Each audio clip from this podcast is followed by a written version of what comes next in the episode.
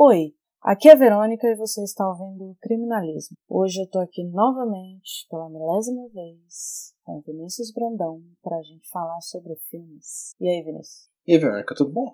Tudo bem, e você? Tranquilo? Tranquilinho, tranquilinho. Na paz? É, lidando com a ansiedade aí desse período histórico que a gente vive. Quem não está, não é mesmo? É, infelizmente. É bom pra quem é terapeuta, né? Ou não, né? Porque todo mundo quer, quer tratamento grátis.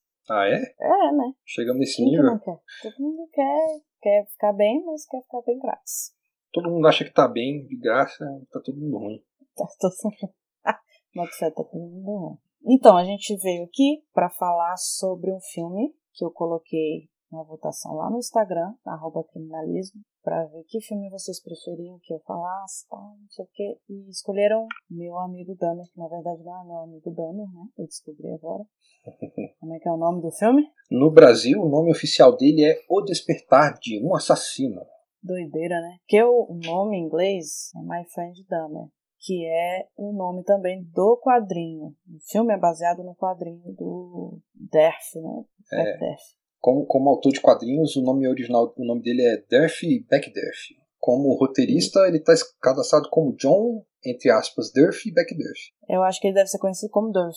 Por que, que a gente está falando isso? O filme é baseado na história do Jeffrey Dahmer. Esse Durf, ele conheceu o Dahmer na infância. Eles eram amigos, mas eu considero amigos entre aspas. tá? Sim. Depois a gente vai falar sobre isso.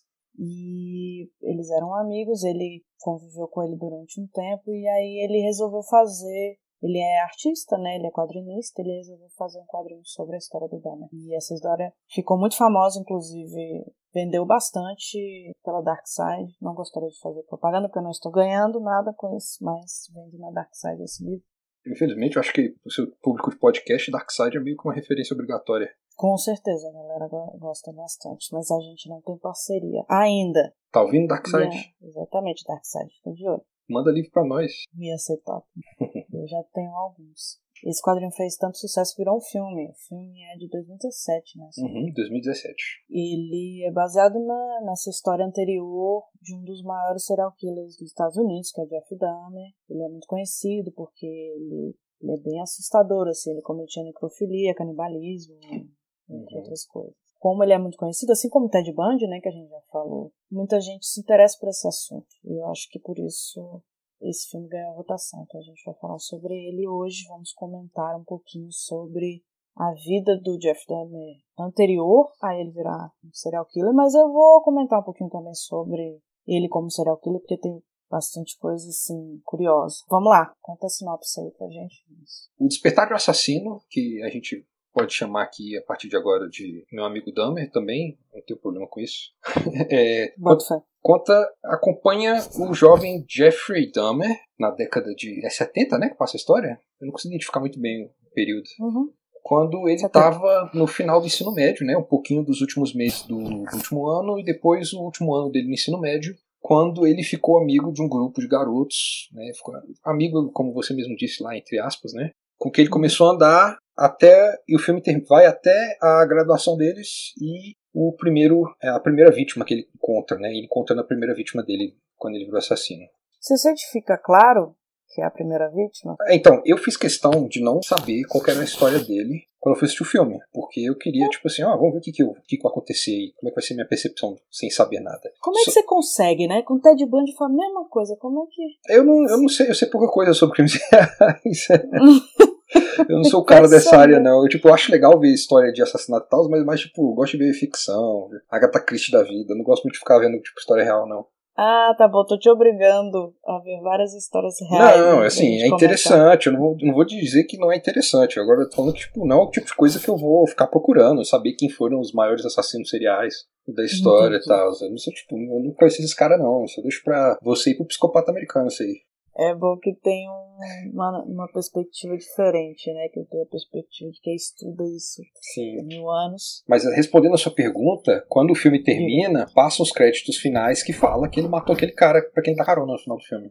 Verdade, verdade. Mas assim, Eles- tudo, o jeito como termina, né? Tipo assim, A história meio que termina ali do que o filme tá mostrando, e de repente mostra ele dando carona pra esse cara, assim, tipo, completamente avulso. Eu falei assim: esse cara deve ser, talvez, a primeira vítima dele, eu não sei. Porque eu passei o filme inteiro pensando: esse cara vai ser a primeira vítima, esse cara vai ser a primeira vítima. O filme inteiro eu ficava no... assim: esse cachorro vai ser a primeira vítima. Um pouco antes dessa cena dele dando carona pro cara, você tem uma cena que você fica desconfiado, né? Que é uma cena que parece muito que ele vai matar. Eu sabia que ele não ia, porque eu já sabia a história dele, mas eu fiquei tensa, mesmo assim. Eu, o próprio Durf, você fica meio assim, tem umas horas que você fica uhum, meio... Sim. É, o... Aliás, a gente vai falar spoiler, gente. A gente vai contar o filme inteiro aqui, como eu sempre faço.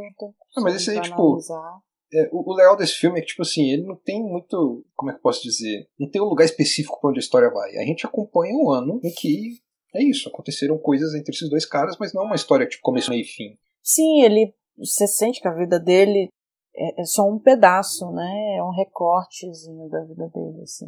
Que uhum. ele pega. Mas é um recorte muito interessante, que acontece muita coisa, né? É, isso, assim, depois que eu vi o filme eu pesquisei, né, é, sobre a história dele, e é uma coisa que, tipo, ele sempre com, ele comentava, né, parece que ele fazia questão de comentar nas entrevistas que ele dava, que aconteceu no meio da história desse filme, que foi o divórcio dos pais dele. Sim, essa parte é muito marcante assim para ele.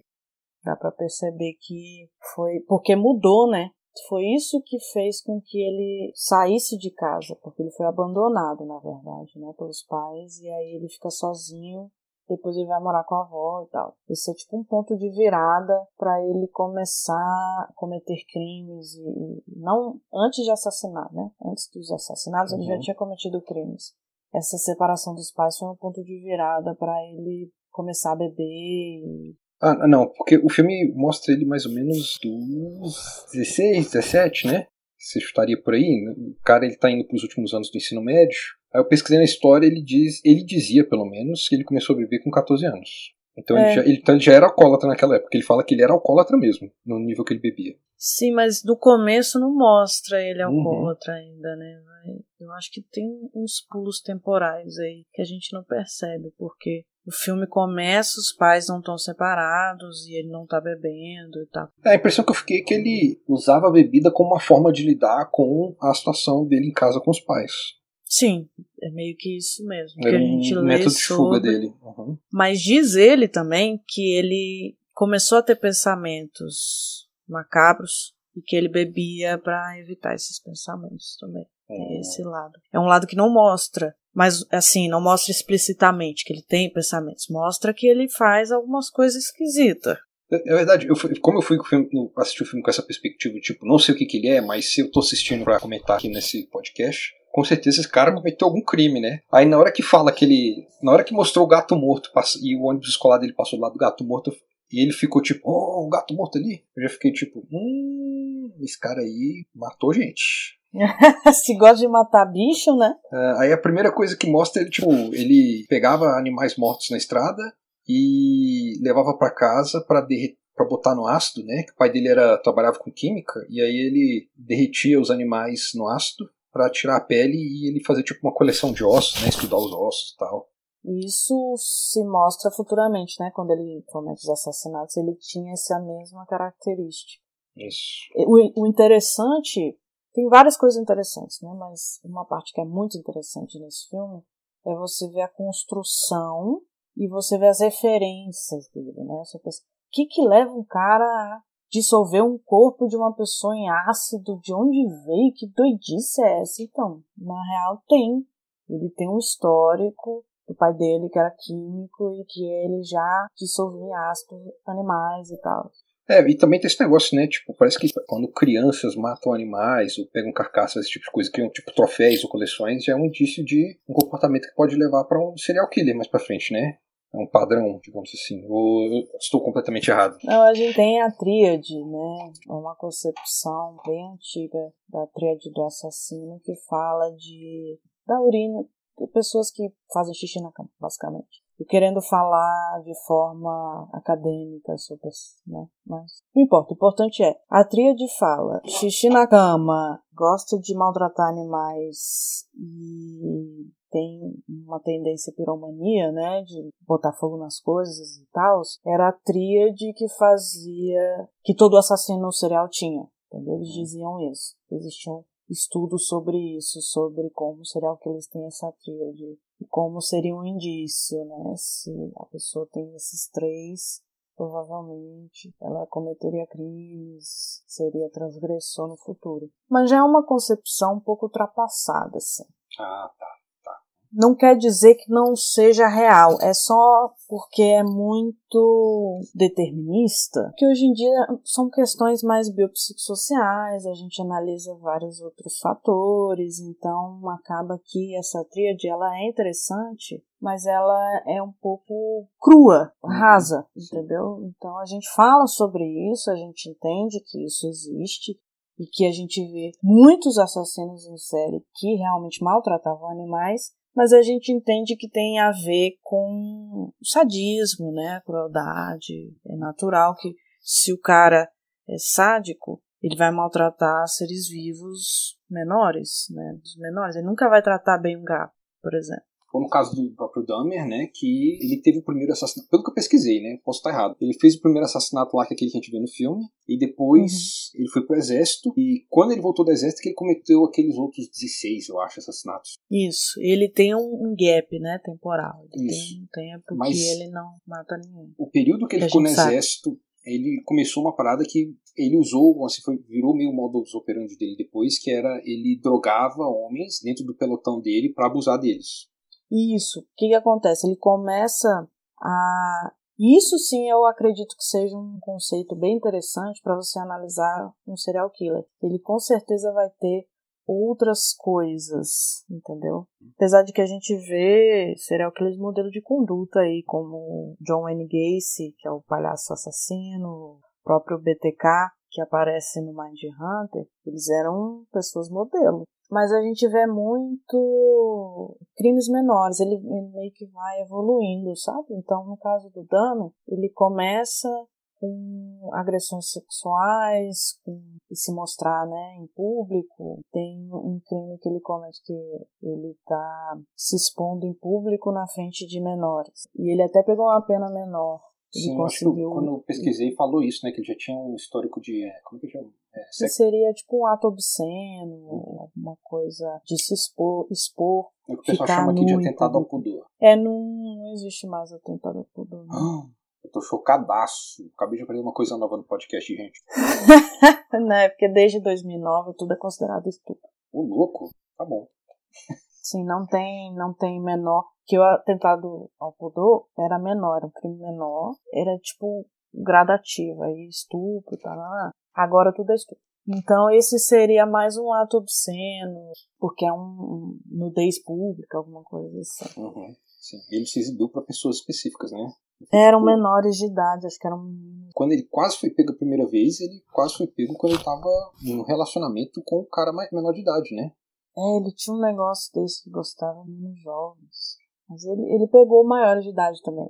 Uhum. matou maiores de idade também. Sim, mas sim. ele tinha. Uma das vítimas dele tinha 14 anos. É, foi esse aí, que tipo, a polícia encontrou esse menino pagando na rua, meio perdido. É, Isso, exatamente. matar esse menino. Esse é um caso que sempre falam quando falam do Jeff Dahmer, porque ele estava na rua, perdido, sangrando, e aí a polícia pegou ele, levou para casa do Jeff Dahmer, e Jeff Dahmer falou, ó, oh, meu namorado, tá tudo certo, não preocupar não. Ele uhum. convenceu os caras e matou. Uhum. Então é um, é um, caso que chama muita atenção. Sim. Principalmente porque a polícia teve a chance de salvar o menino e não salvou.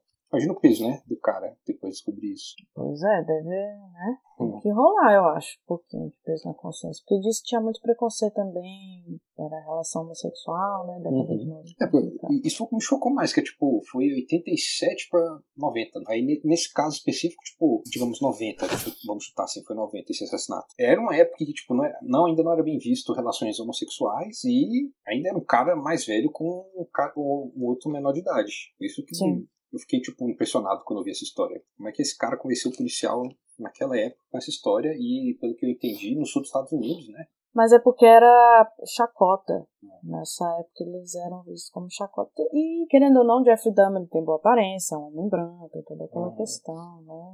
E, e ele também era muito tranquilo, ele era manipulador, ele passava segurança, então Isso ajudou muito ele nesse processo enquanto ele estava assassinando as pessoas, sabe? Tanto para convencer as pessoas a vir para casa dele, quanto para afastar a polícia, afastar a desconfiança. Também de que tipo, a, maioria da, a maioria das vítimas dele eram negros, né? Homens negros. Mas aí também eu já vi falar que já é meio concordado que não era exatamente por racismo, mas porque era o, era o acesso que ele teve baseado na área onde ele morava, tinha mais homens negros latinos do que só homens brancos. Sim, sim, era porque ele era homossexual, aí ele procurava homens, uhum. homens que faziam o tipo dele. Mas voltando pro filme, né? De, vamos desde o começo. Uma, uma cena que chamou minha atenção foi a mãe, né? O pai conversando com a mãe, falando que ela tinha ido pro hospício, tava passando vergonha, e ela falando que queria trabalhar, etc. Você vê que existe um conflito, né? O relacionamento ali,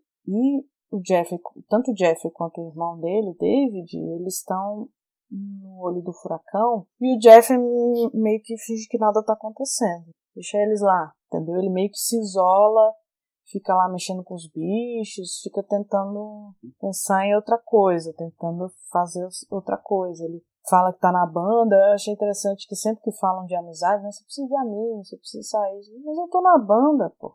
Uhum. Até porque é uma. Assim, o filme deixa claro, assim, é, é, na forma como a linguagem do filme mostra, que ele tá acostumado já com as brigas dos pais, mas é uma forma dele negar essas brigas que incomodam ele, incomodam ele de verdade, né? Ficar fingindo que é normal o relacionamento daqueles dois ser daquele jeito. Tipo, eles são desse jeito, não tem nada de errado acontecendo. Ele repete isso mais de uma vez no filme. Sim, sim. Ele tenta né, banalizar a situação. Porque, querendo ou não, uma coisa muito séria. Se ela foi internada se eles estão sempre brigando, se tem um conflito ali, tem um significado, principalmente depois que eles abandonam ele. Isso que me chamou mais a atenção, sabe? O pai foi para um lado, a mãe foi para o outro, focaram só no filho mais novo e aí sim. Uhum. Eu vejo ele muito assim, querendo mostrar só. Eu sou normal, eu tô na banda, eu jogo tênis e tal, me deixa fazer minhas coisas estranhas aqui.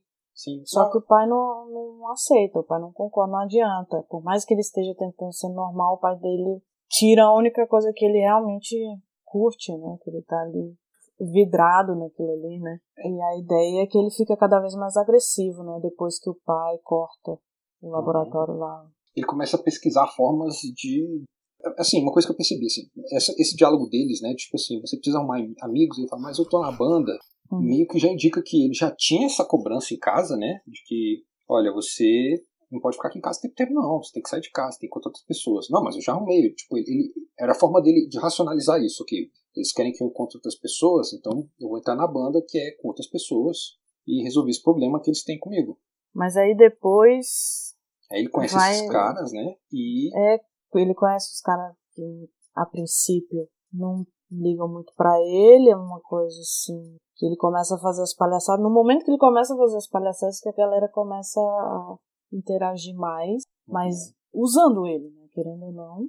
Na verdade, a princípio eles, eles falam assim, cara, aquilo que ele fez no corredor foi muito bom, foi uma piada muito engraçada. Um negócio sem graça total, mas eles são um bando de adolescente idiota é assim que adolescente. Eles agem igual adolescente age de verdade. Você, você pode assistir um filme e achar que é exagero, mas não, adolescente é daquele jeito. Mas é isso, aí ele começa a sair com esses meninos e começa a fazer as palhaçadas, né? Só que no momento que ele. Até onde eu sei, quando ele começa a fazer as palhaçadas, ele já tava alcoólatra. É, ele já tá com problemas em casa e tal. É, ele, o filme mostra que ele se inspirou um cara que era design de exteriores da, da casa da, da mãe dele, que tinha algum tipo de problema, né? O filme nunca deixa claro qual é o problema do cara, o cara tem um problema que faz ele ter ataques epiléticos. Né? E aí ele faz uma imitação desse cara porque ele não tem nenhum tipo de vergonha de achar o cara engraçado por ter problema. Ele faz piada na frente do cara pra mãe, inclusive, né? Sim, sim. Então nem é ele. Acha intrigante, né? E aí ele. No momento que ele passa isso pra frente, no início a galera acha estranho, mas depois passa a gostar, né? Aí, aí lascou. Aí liberou o monstro.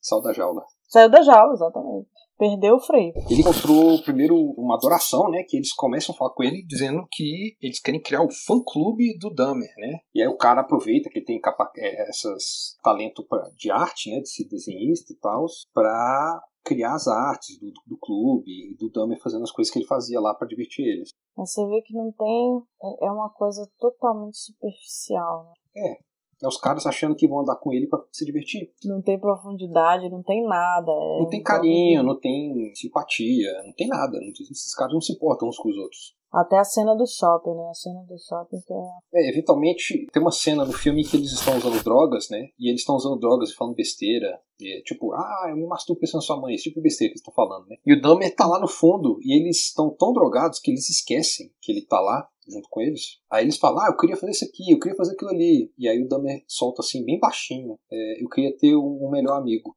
E tipo, tipo, todos eles se assustam, tipo, eles esqueceram que ele tava lá. Sim. E aí, depois desse momento, né, o filme começa a mostrar eles conversando sobre assim, cara, aquele dia ali com o Dahmer foi, foi esquisito, né? Foi estranho, eu também hum. achei. Aí, come... aí, um deles começa a sentir dó dele, começa a ficar, cara, eu acho que a gente tá pegando pesado, eu acho que a gente tá magoando ele.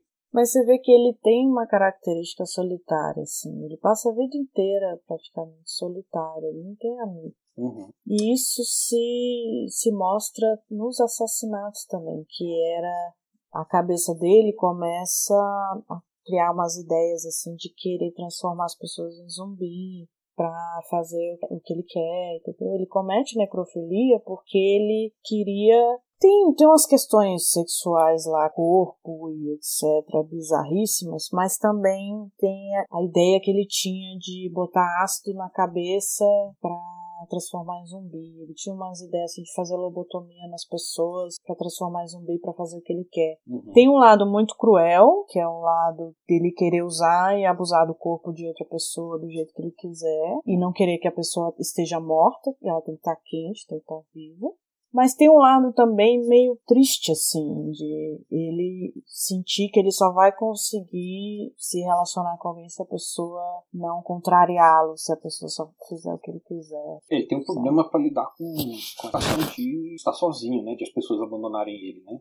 Exatamente, por isso que essa parte dos pais abandonarem é um ponto de virada. Eu acho que é muito traumático para qualquer pessoa. Uhum. Você, num momento, você ter seus pais tranquilo, de boa, brigando pra caramba, mas tá lá, você tem sua família, você tem uma estrutura familiar, uhum. zoada, mas tem. E aí, de repente, seus pais se separam, cada um vai para um lado, eles lutam pela guarda do irmão e foda-se ele. É isso mesmo que acontece no filme. E ele já é maior de idade, então ele se vira, faz o que você quiser. Sim. E aí ele fica sozinho em casa e ninguém sabe que ele tá sozinho em casa. É. Então, assim, eu acho que esse momento foi muito marcante para ele. O pai chega do nada e, nossa, você estava sozinho, sabe? É um, uma negligência absurda. A partir daí que ele começa a colocar em prática, porque a, ideia que passam, não sei se é real ou não, mas a ideia que passa é que ele bebia para não colocar em prática os impulsos sádicos dele. E, e, as parafilias, né, da necrofilia, do canibalismo, etc. Eu fiquei com a impressão, muito no filme, de que ele arrumava fugas do ambiente familiar que ele tinha. Esse negócio, até essa parte da, da, da, da morte dos animais e tal, era um jeito dele de lidar com esse espaço dele, arrumar fuga de casa, não se sentir, sentir algum tipo de controle, eu acho. Pode ser também. Porque quando tem uma cena do filme que ele vê os pais brigando, e aí corta e a próxima cena ele pega um cachorro não fala de onde ele tirou aquele cachorro, se era dele, se ele roubou o cachorro. E ele leva o cachorro pro mato e ele tá pronto pra matar o cachorro. E aí ele luta contra a vontade, né? E aí eu, eu fiquei. Quando eu assisti o filme, eu fiquei pensando assim, ó, vou perguntar isso aqui pra Verônica no podcast, importante, hein? É, esse cara, ele tem um impulso, ele tem, tipo, um impulso de, tipo, eu tenho que lidar com isso aqui, porque, sabe? Ele, ele tem um impulso de matar as pessoas. O filme abre com ele olhando o cara correndo na rua, né? Na rodovia. Uhum. Eu acredito que é a mistura, né? Uhum. Mistura do, do lado homossexual, que Isso. também é uma questão, né? Que não pode, tá? proibido, principalmente na década de 70, pelo amor de Deus. E também a coisa do corpo, né? Do, da fisiologia, uhum. do interesse em saber como é que é o corpo dele por dentro, essa é a perspectiva dele olhando para o cara depois de saber toda a história dele de vida. Uhum. Aí, aí, tem, tem a cena que eles viajam para Washington, é, numa excursão da escola, e ele divide o quarto com o único garoto negro da escola, né? E aí ele vai conversar, conversa com o cara, e ele tá tentando ser simpático com o cara, né? Ele tá tipo assim, ah, não sei o que, de boas e tal. Só que ele começa a perguntar assim, cara, é, é, é ruim ser o único cara negro da escola? E o cara fala, não, não é ruim não, hum. tal. Só que ele pergunta na inocência, ele não percebe que o que ele tá falando é muito pesado, mas ele pergunta na inocência total, assim, será que o seu, se a, a cor da sua parte do interior é igual à cor da minha? E ele fica, Sim, tipo, né? Por dentro. Uhum. Se os seus órgãos são da mesma cor dos meus órgãos. Tá? E o Hum. cara fica, tipo, boladaço, né? Com, com razão. Mas é um questionamento interessante, assim. É porque ele traz uma morbidez muito grande, né? Ele tinha pensamentos muito mórbidos. Uhum. Mas se, talvez se eles fossem melhor canalizados, né? Iriam para outra coisa. Não sei. Eu acho que era. A parte de matar foi ficando muito forte. Não sei se poderia evitar. Mas eu acho que se tivessem aceitado melhor esse lado mórbido e canalizado para, sei lá, medicina ou para açougueiro, sei lá. É, ele fala no, em certo ponto que ele quer ser biólogo, né? Poderia ser biólogo, poderia ser várias coisas aí relacionadas. Mas é, é meio que desmorona tudo. Ele tem muitas dificuldades, assim, de relacionamento, de controle. A coisa do vício com álcool atrapalha muito ele depois. Ele não consegue se manter no emprego. Ele não consegue ficar na faculdade. não consegue, ele tem muita dificuldade de se manter. E aí isso vai se refletindo também em características de psicopatia, né, que a gente trazendo depois que muitas pessoas acreditam que provavelmente ele era psicopata porque ele premeditava, ele era muito tranquilo, ele fazia, ele fala, ele confessa tudo que ele sabe. Sem peso na consciência, né? Tipo, é normal isso aqui. Pois é, por mais que ele use a bebida para justificar, no sentido de ele se sentia mais desinibido, né, mais tranquilo para fazer as coisas, ele acha que não teria tanta coragem assim de fazer, sóbrio. Eu acho que tem mais a ver com timidez do que com conteúdo, com as vontades, as coisas, as coisas que ele gostava, que ele tinha vontade de fazer, é dele, Uhum. não é de uma doença mental, não é de tem a ver com a bebida, nada disso. São, são conteúdo que ele traz é dele. Uma coisa assim, quando começou o filme, eu falei, eu tenho que perguntar isso aqui pra, pra, pra Verônica também. É, ele era realmente. Ele tinha aquela postura que o filme mostra que ele tem, que tipo, ele, ele anda meio curvado pra frente o tempo inteiro. Ele tem um leve mancar assim na perna quando ele caminha, ele caminha de um jeito meio estranho assim. Não sei se você percebeu isso. Isso No quadrinho mostra isso também. Uhum. Aí eu não sei se, tipo, o Jeffrey Dahmer real tinha isso, se era uma característica do filme. Considerando que é de um cara que conheceu ele, eu imagino que tenha mais é, relação mesmo tipo, com a realidade, né? Querendo ou não, a gente tá vendo vários recortes, né? O ponto de vista do Durf, do, do quadrinista, mas tem o ponto de vista também do pai dele. O pai dele, inclusive, escreveu um livro, tenta justificar certas coisas, mas tem o ponto de vista dele, né, do Jeff Dahmer, que confessou, e de outras pessoas que conviveram com ele. Então, assim, são vários pontos de vista que o quadrinista colocou. Ele não colocou só o ponto de vista dele, né? Ele não tava eu, lá. Isso é uma coisa que eu, eu fiquei eu vendo o filme e falei assim, velho, quem, quem, como é que tiraram informação pra isso aqui? Porque, é, a menos que tenha vindo dele, tem uns detalhes ali muito específicos quando ele tá sozinho que eu fiquei tipo, cara, como é que, como é que alguém sabe disso aqui? Aí eu não sei se, tipo, é, foi um problema de caracterização. Mas ele, porque apesar de o filme ser contado sobre o cara, o Backdurf, o protagonista do filme não é o Backdurf, o protagonista do filme é o Dahmer. Sim, sim. A gente, o, o, certeza. Backdurf a gente vê no fundo do cenário, na primeira, sei lá, 15 minutos de filme. Mas eu acho que assim, ele quis dar vida a isso. Mas não é só o ponto de vista do Durf. Tem bastante material, né? Como eu falei, é um dos maiores serial killers dos Estados Unidos. Ele é muito conhecido porque as coisas que ele fez foram muito impressionantes. Marcou muito, né? Tem uma foto, uma das fotos mais famosas, quando ele foi descoberto, que são dois caras carregando um barril que tinha ácido. Essa é uma das fotos mais icônicas dessa época, né? Do, do que aconteceu. Porque quem imaginar que o cara dentro de casa ia ter barril de ácido, estaria dissolvendo corpos e guardando órgãos e, e pintando o crânio. Ele pintou um crânio de prateado. Ele tinha um. como se fosse um altar, né? Ossos, desenhos e coisas. Então era uma coisa muito sombria, muito macabra. Você imagina que quem fez isso é um monstro, né? É é uma pessoa perturbada, um doente mental, é uma pessoa doida. E aí de repente mostra, né? Vamos mostrar então quem foi que fez isso. É um cara branco, olho azul, louro, de óculos, uma roupinha social xadrez, Nunca chamou muita Falando- atenção. É normalzão, falando tranquilo, Foi assim. do exército. É, fala pausadamente, tranquilão, de boaças.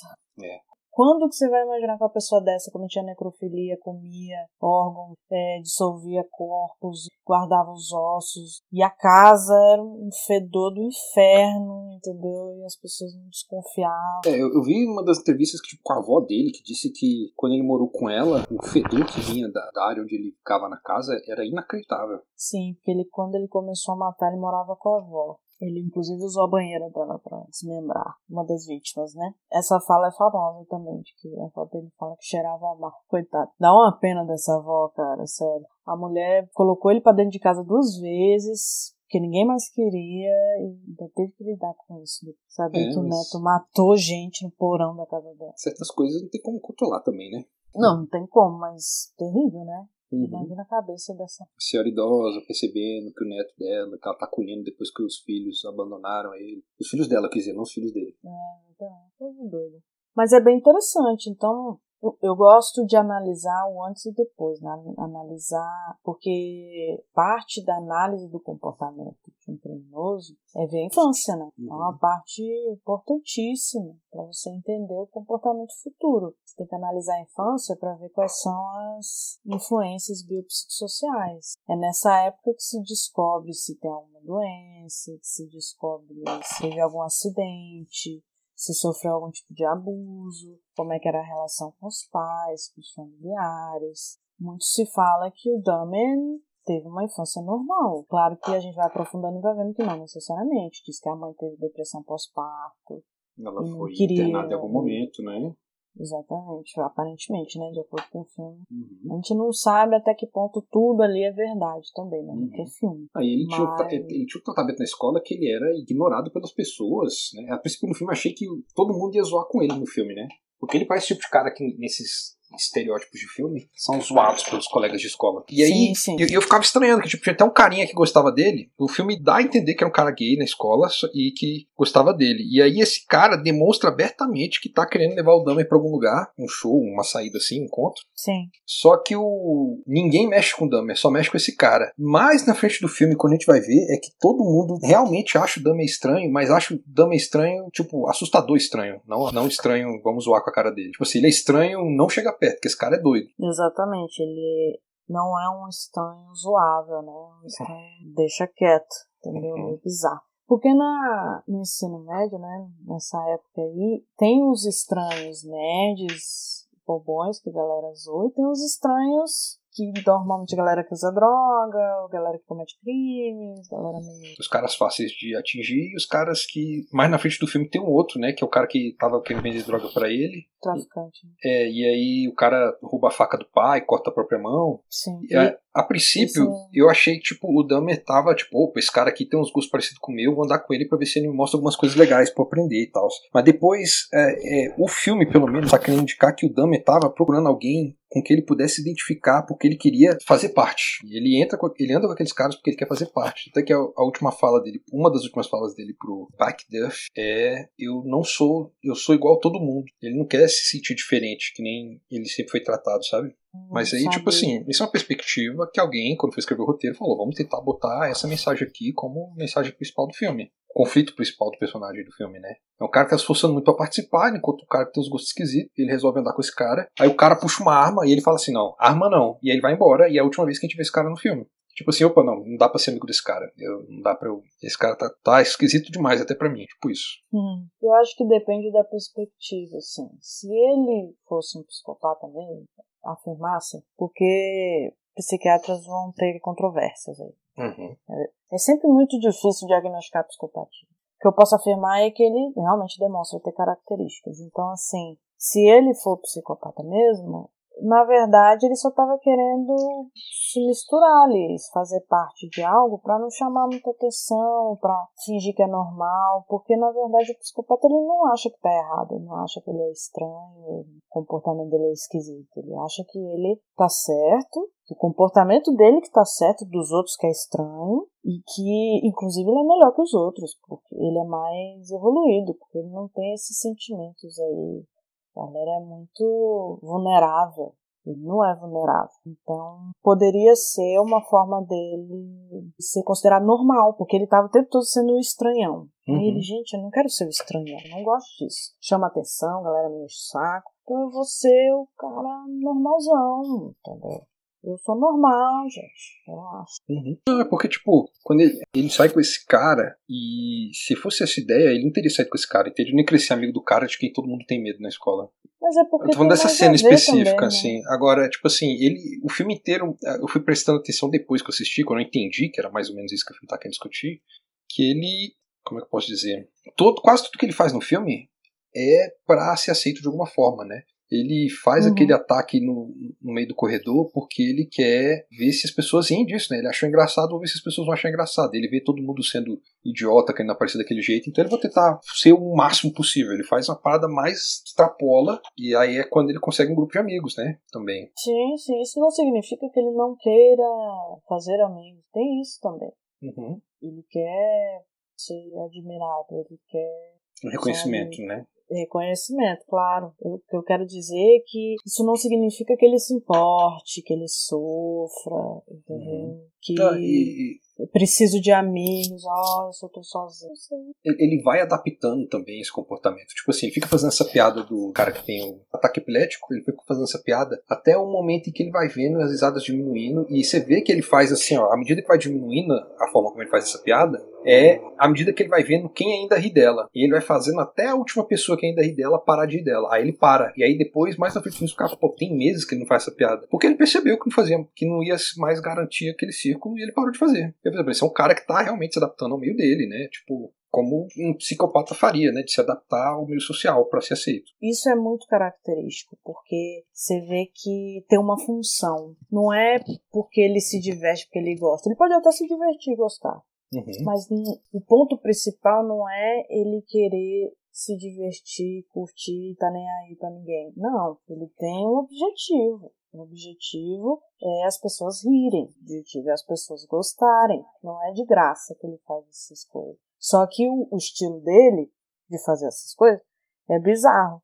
Então vai chegar uma hora que a galera não vai gostar mais, vai achar estranho, porque ele extrapola, porque ele não tem limites, entendeu? Porque ele tá bêbado uma parte do tempo. É, a última então, vez que ele faz isso, que é a maior de todas, ele tá bêbado e ele começa a incomodar os caras que, ele, que chamaram ele pra fazer aquilo, né? Que é a vez do shopping. Que fica tipo, ou oh, as pessoas até pedem desculpa pra ele depois pelo que aconteceu. Ele não tem muita noção de limite também, assim. Eu acho que pra nada. Porque ele vai começando a fazer as coisas, não é só nessas piadas, nos próprios assassinatos, na, nos bichos que ele pegava ele não tinha limites, entendeu? Ele só ia. Ele passava horas fazendo, entendeu? Minucioso, né? Com, esse, com essas características, né? Ele não tinha muito, assim, noção de foi longe demais, sacou? Ele só vai. Uhum. Eu acho que a bebida ajudou muito ele nisso, dele conseguir se libertar e fazer o que quisesse sem limites. A bebida ajuda a gente a quebrar algumas restrições auto-impostas, né? Ou impostas pelos outros, no caso. E eu acho que tinha um, um trabalho também com a timidez. Eu acredito que ele era uma pessoa tímida, tanto que nas entrevistas ele tá sóbrio e ele é bem quieto, ele fala baixo, ele não tem muita expressão, mas talvez seja pela psicopatia, mas assim, ele é muito introspectivo. Bom, acredito uhum. que a bebida ajuda nisso também, para ele poder abordar as pessoas, as vítimas e tal, para ele poder fazer as brincadeiras em público, para ele poder fazer as coisas, isso ajudou bastante. Foi meio que a bebida foi meio que um instrumento que ajudou ele a fazer as coisas, não foi o motivo dele. Uhum. Foi um ele caminho para ele conseguir fazer coisas que ele queria. Exatamente. É muito interessante assim, ele acaba pegando, é bem bad vibes, Uhum. Nossa conversa aqui tá rolando a bad vibes, porque a, a, a energia eu acho que é, é bad. A energia porque... que ele transmite no filme é muito, tipo, parece que. Eu fiquei o filme inteiro assim, ok, ou ele vai matar alguém agora, ou alguém vai dar um murro na cara dele, porque ele tá muito, tipo, caraca, velho, tá, parece que o mundo tá caindo ao redor dele, sabe? E ele não se importa é muito estranho, né? É uma coisa uhum. muito. Isso é muito conseguido no filme porque, tipo, é com alguma frequência eles usam ângulos e takes, coisas assim, de filmes de terror Né? Às vezes sobe uma musiquinha mesmo de filme de terror quando ele fica sozinho com alguém, não sei o quê, porque eu, eu acho que isso é o filme querendo demonstrar que, olha, ele tá aqui com vontade de ficar com esse cara e. e não tá com boas intenções. Não tá com boas intenções, né? Eu sinto assim coisa sombria, mórbida, né? Tem essa sensação. Porque você pensa, ah, ele gosta de osso quer dizer que ele é uma pessoa mórbida, que ela é uma pessoa sombria. Só quer dizer que ele gosta de ossos, velho. E se ele tá pegando o bicho morto, ele não tá matando o bicho. Uhum. Então, eu não vejo problema, não. Eu acho tranquilo. Mas aí eles mostram de uma forma, vai construindo, né? Desde o começo já, já é uma coisa pesada, já é uma coisa tensa. Sim, e aí, sim vai só piorando, né? Com o passar do tempo vai ficando mais pesado. Acho que tem muito também, tipo, ele faz as coisas que claramente vão fazer com que todo mundo ao redor dele estranhe ele. E ele não tá nem aí se as pessoas vão estranhar ou não. Tipo, a abertura do filme é essa cena do ônibus, né? É, ele olha pro, pro gato morto na estrada. Mas aí depois que ele olha o gato morto na estrada, ele passa pelo médico que ele vê é, fazendo corrida. É, esse médico vai ser super importante no filme, tá, gente? Eu tô dando spoiler aqui. E aí ele levanta e vai atravessa o ônibus inteiro, fica no meio de gente que tá conversando, o pessoal tá tendo conversa, ele fica em pé no meio desse povo para ficar acompanhando o médico correndo na rua. Aí ele toma bronca do, do cara que supervisiona lá o pessoal no ônibus e ele volta pro lugar dele. Ele não tá nem aí se ele atrapalhou ninguém, ele não tá nem aí se ele foi chamado a atenção na frente dos outros. E isso é causa um estranhamento muito, tipo, é muito bizarro, sabe? É muito, tipo, o tempo inteiro ele tá fazendo coisas assim que, tipo, ele tá alheio a como o espaço ao redor dele tá achando ele estranho. Sim, isso é bem característico. Você percebe que realmente é uma coisa bem constante. Essa cara dele, essa poker face dele, que, que aparece o tempo todo, inclusive nas entrevistas dele adulto, ele tem essa mesma cara. A mesma cara. Eu, eu vi as fotos dele, impressionante como o ator é parecido com ele, né? Eles são muito parecidos, é uma coisa incrível, assim. O ator ficou bem parecido. E a cara, a expressão é igual. Ele deve ter visto um monte de foto, entrevista e tal. Atores ele, tendem a fazer isso. Normalmente é, ele é aquela cara ali. Eu acho que ele só faz cara diferente quando ele tá brincando. Uhum. Ele tá zoando. Mas ele, muda, ele tem um controle, ele tem um cuidado também, Estor. Algumas vezes eu percebi que muitas das vezes quando ele tá brincando com junto com os outros personagens, né, ele dá uma ele tá fazendo poker face ainda. Tipo, tem algumas vezes que o, o, o cara que. O, o Beck Duff no filme faz uma piadinha para fazer todo mundo rir, e aí, todo, aí dá aquelas risadas do adolescente idiota, né? Ah, essa piada boba, como a gente é foda tal, essa bosta. E aí o, ele ri, mas você vê que tipo, ele dá risada controlada pra hora que eles estão olhando ele, e que ele sabe que eles vão ouvir ele. Quando eles não estão ouvindo olhando para ele, ele não faz a risada. E assim que eles viram a cara e param de prestar atenção, ele ia parar a risada. É uma coisa muito controlada, uma coisa muito é, encenada, tipo, né? Totalmente. Controlado para que eles que sintam que agradaram ele. Isso é muito interessante, essa construção desse, do personagem dessa forma, é interessante, porque é isso, né? O cara realmente é tudo encenação, ele não tá nem aí pra nada, ele só quer. Ele tem os objetivos lá dele lá. Que não tiver a ver com isso, ele caga, entendeu? Ele vai fazer o que ele quer, o que ele quer não é rir, por exemplo. É, ele tá nem isso pra é... rir, rir pra ele é uma parte sem graça, boba. É, não tem. Ele não liga pra isso. Isso fica muito claro. É, a coisa dele não se importar com as coisas. Ele só vai sei lá, é muito interessante, muito intrigante. É meio, tipo, você consegue ver a, as engrenagens na cabeça dele, tipo assim, o que, que, eu preciso fazer nessa situação? Ele vai lá e faz, tipo, e o que ele vai lá e faz não é o tipo de coisa que qualquer um faria, que eu faria, que você faria, sabe? Sim, é outra coisa, ele é muito inteligente. Eu, eu acredito, pelo menos. Ted Bundy, por exemplo, tem minhas dúvidas. Acho ele meio. Ele era muito simpático e hábil, né, nessa parte, mas ele não era um cara muito inteligente, não, né? É, eu acho que ele era muito carismático, mas era meio bestas. Já o Jeff Dahmer não, eu acho que ele era muito inteligente, ele era muito articulador, uhum. estratégico. Você vê que, tipo, tem a cena que eles, eles, todos eles vão pro baile de formatura, né? E ele não tá nem aí pra isso, porque pra que que eu vou no baile, né? Por que eu vou chamar a menina pra ir pro baile comigo? Ele tá cagando. Só que aí ele vê que os caras meio que fazem uma piada excluindo ele porque ele, ele não fez nada em relação a isso, né? Aí o que ele faz? Uhum. Ele escolhe uma menina que ele sabe que vai dizer sim porque ela é, é nova e quer ir pro baile ela ainda não, não tem idade para ir pro baile por ser da, daquela classe, consegue, ela fala não e ele consegue argumentar com ela para ela é, querer ir pro baile por interesse próprio, não porque ela quer ficar com ele, e ele promete para ela que não vai fazer nada de estranho. Ele tem que fazer, tipo, ele tem que argumentar com ela para convencer ela a ir pro baile com ele. Isso é muito perfeito, porque Era isso que ele fazia com as vítimas. Era basicamente ele convencia, entendeu? É claro, provavelmente algumas vítimas só acharam ele bonito e foram. Mas existia um processo de convencimento, de vamos conversar pra gente sair, pra gente ir na minha casa, pra eu deixar você tomar um negócio aqui, pra você ficar drogado.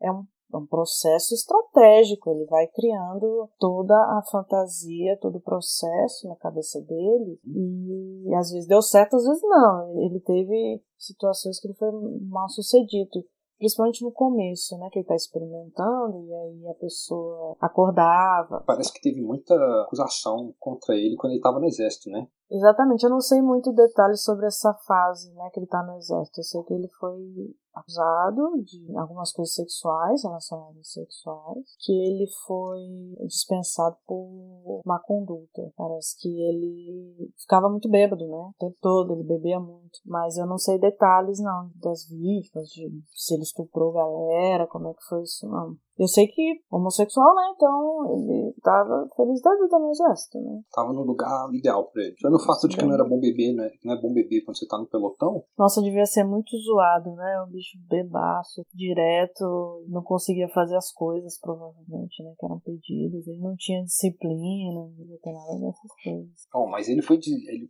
a matéria que eu li da Vice disse que ele foi dispensado com honras. Sim, com honras.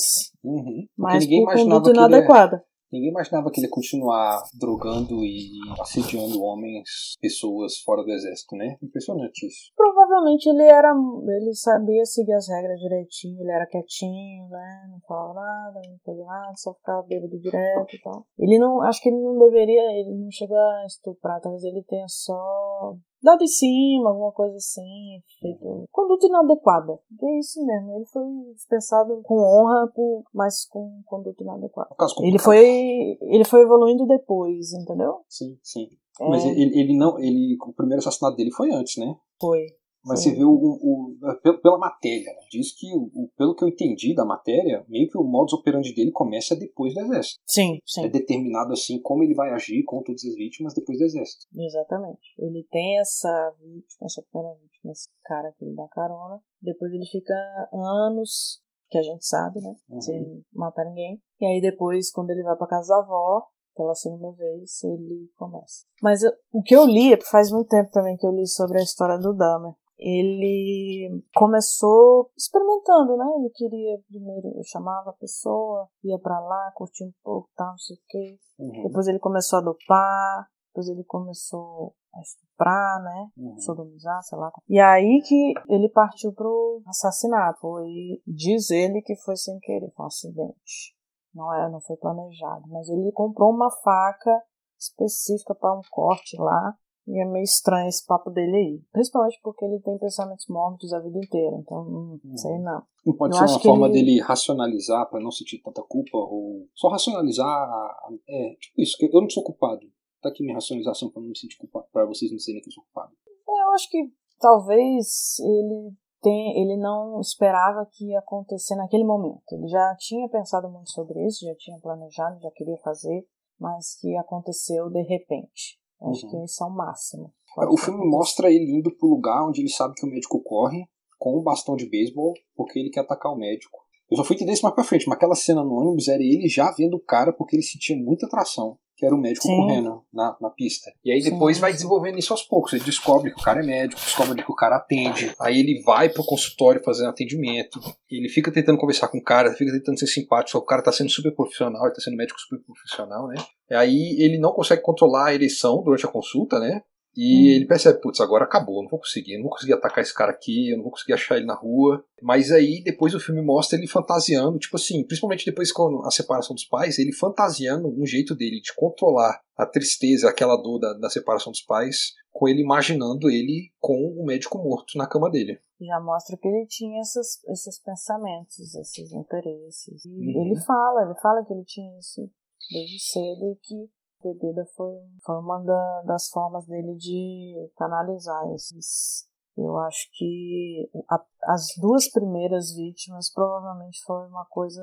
Já tá pensando há muitos anos nisso, mas na hora H uhum. foi uma coisa de momento, de repente. Deu falou, não, agora vai, é agora, bora. Uhum. Acho, inclusive, tipo, se você for pensar aquele negócio que eu. Acho que eu falei com você, foi num outro podcast que é, muito assassinato acontece assim a primeira vez, um assassino, uma coisa assim, porque foi a, a oportunidade que foi certa para ele. Foi, ó, isso aqui é, é, a oportunidade para começar. Ele pode ter fantasiado Sim. várias vezes, mas aquilo que ele fantasiou deu certo, tipo, encaixou para aquele momento. Exatamente. Que é, tipo, ele encontrou o cara que tava bêbado na rua pedindo carona e o cara falou que veio de outro estado pra ir pra um show, né? Uhum. Putz, é isso aqui, velho. Muito melhor que um médico. Mora perto dele. Mora perto. Mas tem a coisa da atração também, né? Uhum. Ele tem todas essas características que facilitam, mas eu também sinto atração e ele tá entrando no carro. Então pronto. Então é isso. Uhum. E ele aceitou ficar com o Dani. Ficaram e tal. Ah, essa parte eu não sabia. Só sei que, tipo assim, a, a, matéria que eu li só fala assim: o cara entrou no carro dele. Ah, o filme termina falando: esse cara, depois que entrou no carro com ele, nunca mais foi visto. Isso, ele leva pra casa dele,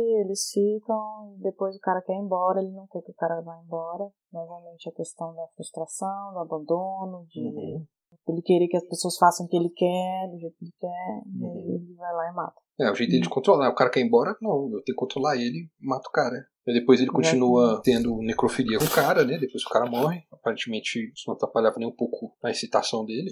Era o contrário, ele se excitava mais com a pessoa imóvel, inerte, os órgãos, com tudo. Ele, ele tinha uma uhum. situação absurda. É, eu li na matéria que ele, tipo, ele matou, tipo, ele, ele tinha algumas vítimas que ele matava, e aí ele ia cortando aos pedaços, ia guardando os, alguns pedaços. Quanto mais próximo da cabeça, mais ele tentava manter por mais tempo vivo, pra ele conseguir se masturbar Sim. com um pedaço daquela pessoa, né? Tipo, tinha, aí chegou um ponto que era só a cabeça, ele abria a geladeira só pra se masturbar com a cabeça e depois fechava de novo. Até chegar ao ponto dele ter que decompor aquela cabeça também, fazer todo o processo dele lá de tirar a pele. Exatamente. Ele se masturbava com tudo. Com tudo não, né? Tinha partes que ele não gostava, que ele descartava. Mas tinha várias partes que ele gostava de preservar, de manter para se masturbar depois, genitália, a cabeça, os órgãos e tal. Ele tinha um negócio, tinha uma excitação fortíssima com o negócio do corpo humano ali, fisiologia, sei lá, umas coisas muito loucas. É, ele tinha um fascínio, né, com características do corpo humano e tal, também, né? Exatamente, uma coisa,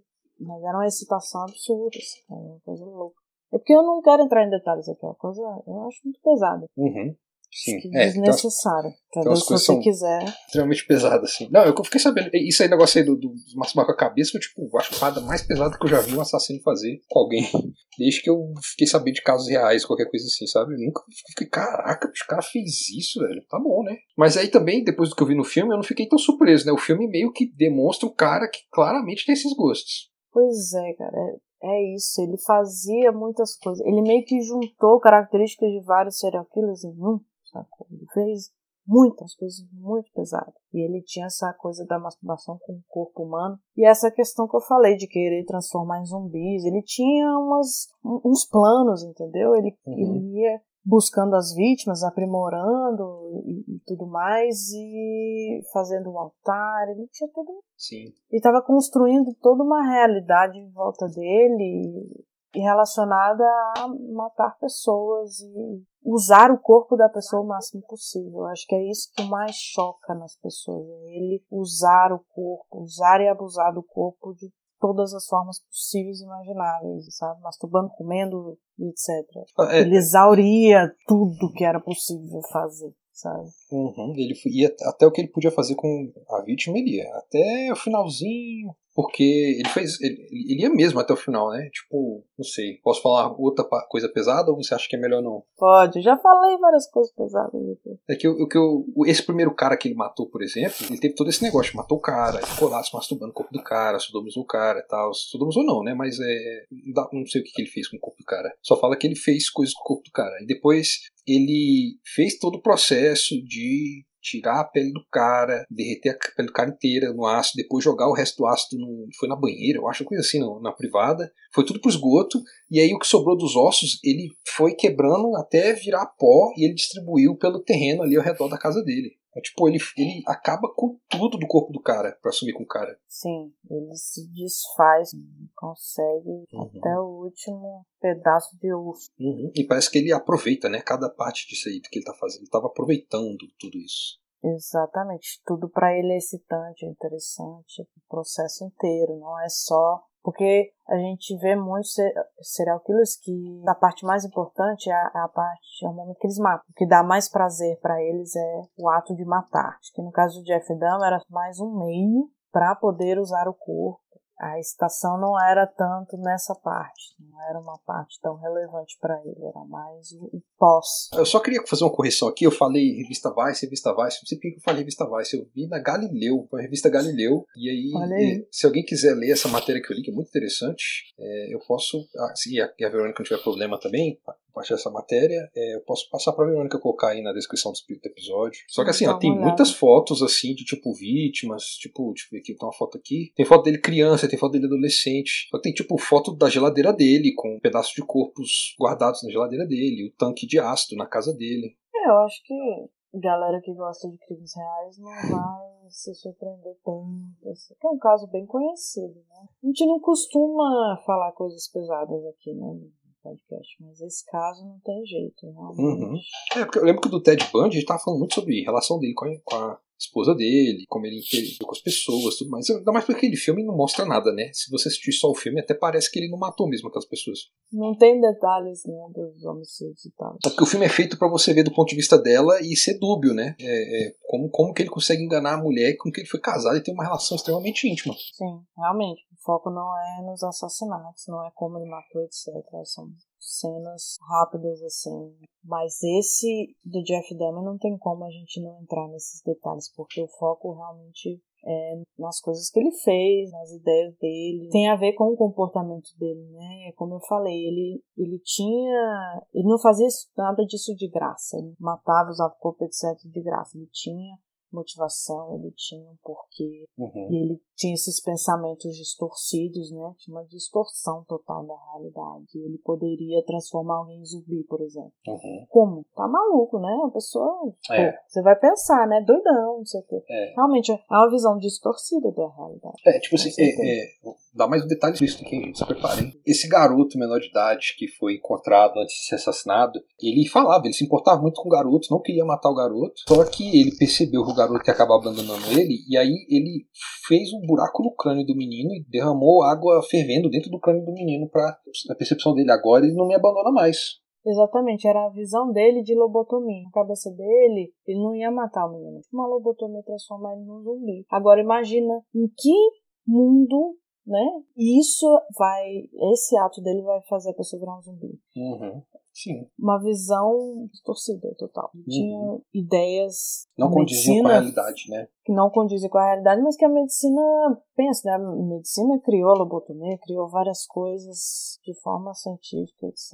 Uhum. Questionáveis, horrorosas, mas uhum. quero dizer assim, tinha um, um, um estudo, tinha uma, uma parada científica. Ele fazia da cabeça dele. Ele, ah, água fervente aqui, acho que vai resolver.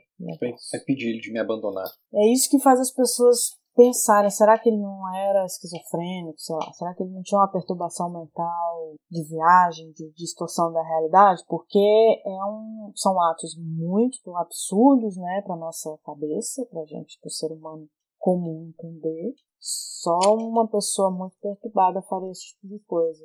Uhum. A gente sabe que ele foi do ponto A até o ponto D na linha de raciocínio dele. A gente não consegue ver o B e o C, que para ele para, aparentemente eram tão claros, né? Para chegar lá. Com certeza ele tinha uma racionalização, ele tinha uhum. uma explicação científica na cabeça dele de por que a água é fervente. Mas é uma coisa totalmente sem sentido. Mas é interessante, não é interessante você pensar sobre isso, sobre a mente de uma pessoa dessa? Uma pessoa que pensa dessa forma? É, eu não sei. Eu acho, tipo assim, agora só conversando com ele muito para saber, né? Eu, eu, eu ouvi um vídeo. É tipo assim, mais que eu achei interessante, eu acho que a melhor forma de tentar entender o melhor possível seria ver um vídeo de 50 minutos que eu encontrei aqui, dele dando entrevista sobre a carreira dele de criminoso, né? Eu falei assim, eu não vou assistir 50 minutos, não.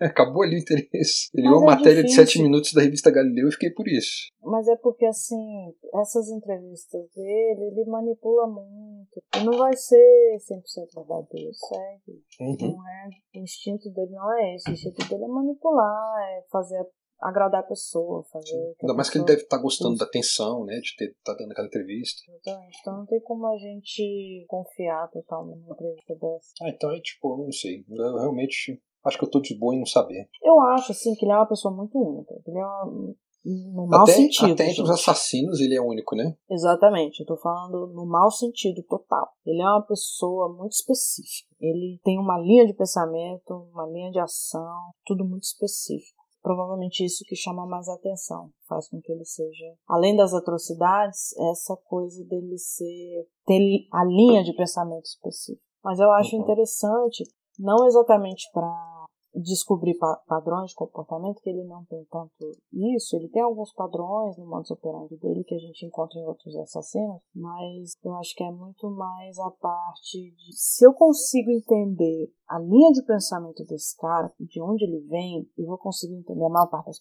uhum. Se eu conseguir eu racionalizar, não, é porque eu penso assim, ele é uma das pessoas mais difíceis de você compreender. Compreender o que, que ele está pensando, né? E como é que ele raciocina. Exatamente, porque é muito cruel, é muito pesado, é muito mórbido, é muito normalizar, ele normaliza uma coisa muito horrível. Uhum. Então, se você consegue entender essa normalização dele, de onde vem, para onde vai, né? ou você fica perturbado total, surta, ou você passa a compreender melhor os criminosos e, e analisar as pessoas. Eu já vi o pessoal falando sobre é, coisa algo parecido assim que você está falando com relação a jogadores de xadrez, né? Porque jogadores de xadrez, como o cérebro deles vai meio tipo assim, eles vão jogando desde jovem e o cérebro deles tem uma capacidade única de lidar com aquele com aquela linha de raciocínio ali, de quebrar o as peças, os movimentos e tudo mais, o cérebro deles pensa de jeito diferente, a forma como eles lidam com o mundo é completamente diferente, né? E tipo assim, é, é você vê psiquiatra falando, velho, não dá pra entender não o que esses caras estão pensando. Tipo.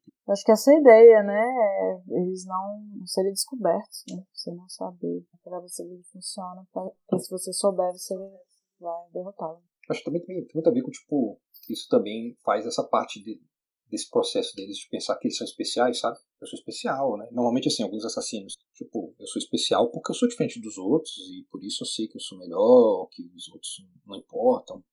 Isso vai mais pra, pra parte do narcisismo, né? Uhum. Da pessoa achar que não vai ser pega, que é vulnerável. Tá?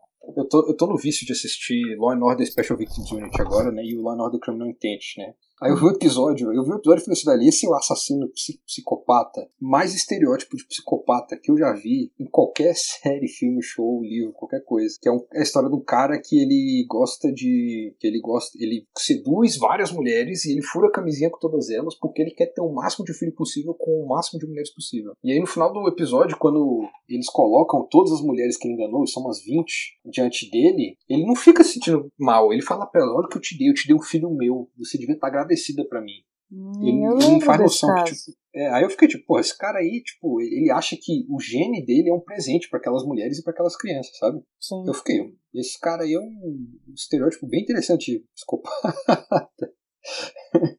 Cuspido, assim, estereótipo de psicopata. Mas é, pode ser delirante também. Isso acontece, não é tão comum assim, não. A pessoa achar o sêmen dela vai resolver, vai salvar o mundo, por exemplo.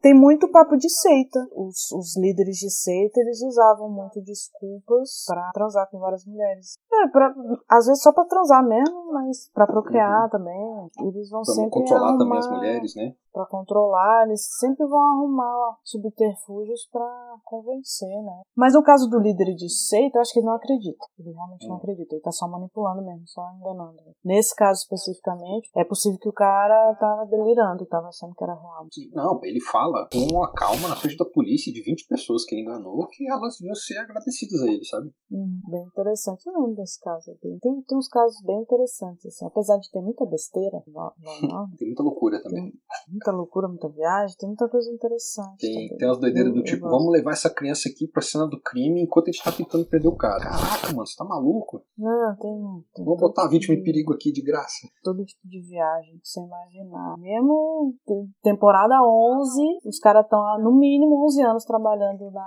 área, mas eles continuam fazendo as loucuras. É, isso aí que eu falei é da temporada 12, de levar a criança para no momento que eles estão tentando prender o assassino. Tem risco de tiroteio e tem uma criança esperando do lado de fora da porta, sabe? Não, umas viagens assim. Que é né, artifício do roteiro pra também dar uma animada, né, pra galera. Cara, nesse caso específico é tipo assim, tinha uma reviravolta que eles queriam revelar ali e essa reviravolta ia ter mais impacto se a criança aparecesse logo depois. Aí eles fizeram essa trama aí. Mas é tipo assim, pô, até eu que não sou muito entendido sei que não faz isso, né, gente? Pelo amor de Deus. Mas eu percebi que tem muito isso. Normalmente quando acontece uma doideira, é artifício do roteiro. Eles fazem uhum. pelo roteiro. Pela aquela história ali. Pela história. Mas eu acho que deu, né? A gente falou. A gente falou pra caramba não, já. A gente uhum. falou mais que o suficiente já sobre esse assunto, que é muito bad. É bad. O Dama é um, um assassino bad.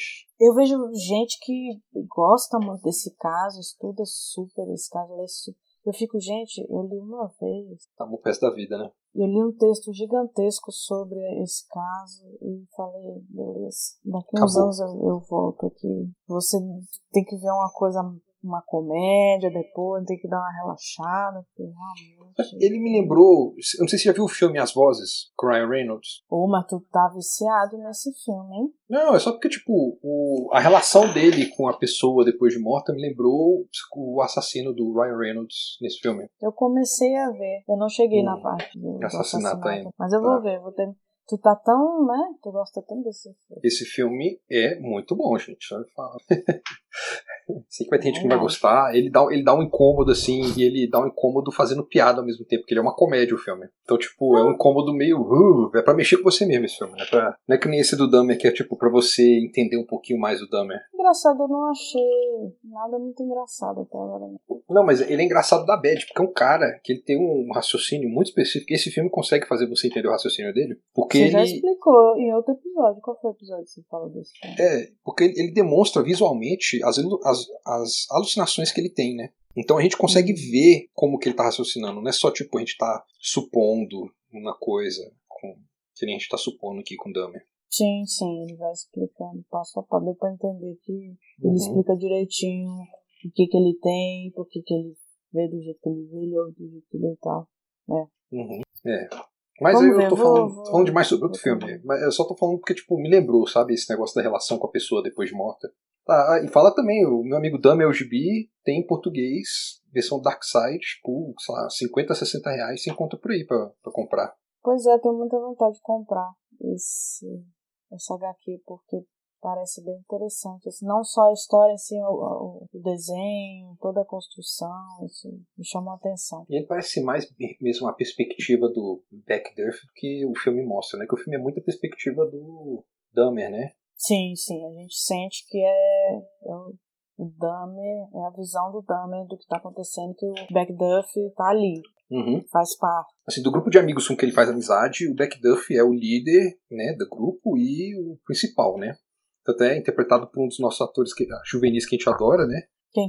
Alex Wolff, que eu vi a primeira vez ah. em Jumanji e eu achei ele bem no Jumanji, aí depois eu assisti ele no Hereditário e falei, ok, esse cara é foda. Ele é bom, ele é bom mesmo. Fala do Dahmer também, que tá muito bom. E aí no Dahmer, é, tipo assim, impressionante, velho, como ele, tipo, faz um adolescente imbecil, e eu não tô querendo dizer no sentido negativo, assim, eu tô querendo dizer no sentido, tipo assim, como ele some dentro desse personagem que não raciocina muito, sabe? Ele faz isso com naturalidade, ele, você vê que ele não tá simulando, ele tá realmente atuando aquilo. Sim, parece que é tranquilo, né? Faz sem dificuldade. Como uhum. é o nome uhum. do ator que faz o Dahmer? Ross Lynch. Ross Lynch. Que, quem é muito fã assim, de é, sériezinhas musicais da Disney, talvez tenha visto ele algumas coisas da Disney. Assim como o Zac Efron, nosso, nossa versão fictícia do Ted Bundy, esse, esse Ross Lynch é outro que veio da Disney, cantando Exatamente. e dançando. Eu acho que é bom ficar de olho nele, hein? É, mas eu, eu verifiquei que a carreira dele parece que não fez nada depois do Despertar de um Assassino. Que pena, né? Mas é bom, acho interessante, quem sabe. Assim, Viram ah, Zac Efron 2 aí. É, As Aventuras Sombrias de Sabrina, é isso que ele fez depois de Dahmer. Não fez mais nada além disso. Mas então, beleza. É isso. Vamos lá, Vinícius. Como sempre, conte suas redes, onde te encontrar. Então, gente, estou. É, no, eu sou o dono, criador e um dos colaboradores do site Aquela Velha Onda. Pode digitar velhaonda.com já encontra o meu site. Nós estamos focados atualmente no YouTube, então toda sexta-feira às nove da manhã, aquela velha onda tem um vídeo novo no canal. Os dois últimos vídeos que eu fiz foram sobre manipulação do cinema, né? Como que a indústria usa o marketing para manipular as pessoas a assistirem filmes e em seguida quais os truques dentro dos filmes para manipular seus sentimentos e como você está se sentindo dentro do filme. E isso tem sido muito do que eu tenho feito. Eu tenho colocado algumas coisas no Instagram também, aquela velha onda tudo junto, pode dar lá uma olhadinha. É, estamos fazendo aí, agora estamos descobrindo esse tal de IGTV, né? Aí explorando essa porcaria. Bom, o, o, que eu vou fazer para essa semana é sobre o, a, o anime Dororo, que eu acho muito bom, recomendo aí se você tiver gosta de anime, qualquer coisa do tipo, assista Dororo tá no Prime Video. É um, era um mangá de 67, virou um anime em 69, e aí ele foi reinventado para um novo anime agora em 2019, e é maravilhoso. As discussões e debates sobre responsabilidade e perda é impressionante. É tipo uma coisa que muito filme não consegue fazer. Olha aí, rapaz. Então é isso, gente. Espero que vocês tenham gostado. Episódio gigante, mas bem interessante conseguiu esmiuçar bastante sobre o Jeff Bonner. Assistam e depois comentem lá no arroba criminalismo no Instagram. Contem pra gente o que vocês acharam. Se vocês concordam ou não, tal. Tô viajando, não sei. E é isso. Então, até mais. Até mais, gente.